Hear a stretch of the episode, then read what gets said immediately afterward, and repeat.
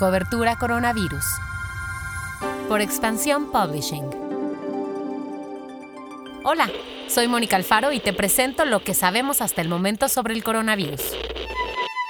Noticias.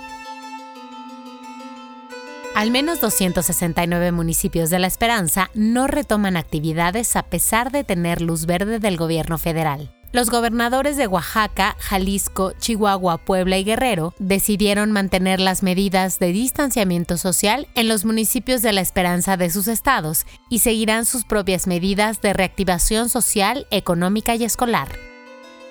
De acuerdo con las cifras de víctimas presentadas ayer por el subsecretario Hugo López Gatel, México ya acumula 51.633 contagios, con lo que se cumplen cinco días consecutivos en el que el número de casos detectados incrementa a más de 2.000 por día. En el caso de las muertes, ya son 5.332 en todo el país, 155 más que el reporte previo.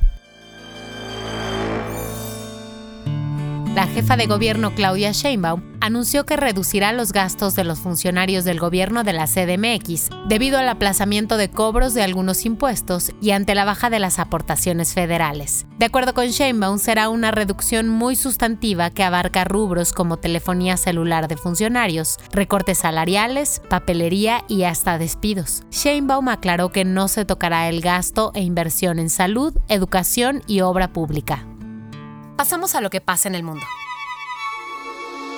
Moderna, una firma de biotecnología estadounidense, anunció resultados positivos en las pruebas clínicas de su vacuna contra el COVID. Los ocho pacientes que aceptaron entrar al programa de pruebas mostraron niveles de anticuerpos similares a los obtenidos en muestras de sangre de personas que se recuperaron del COVID-19. Será en julio cuando la compañía realice pruebas masivas.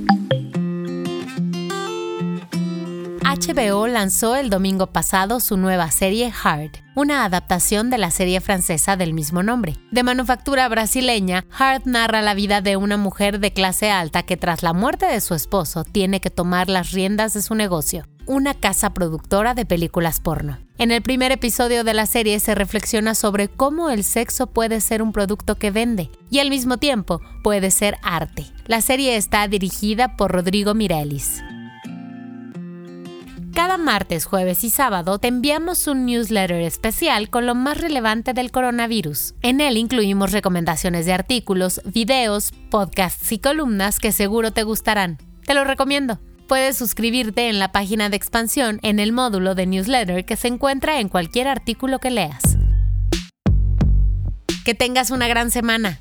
Nos escuchamos mañana.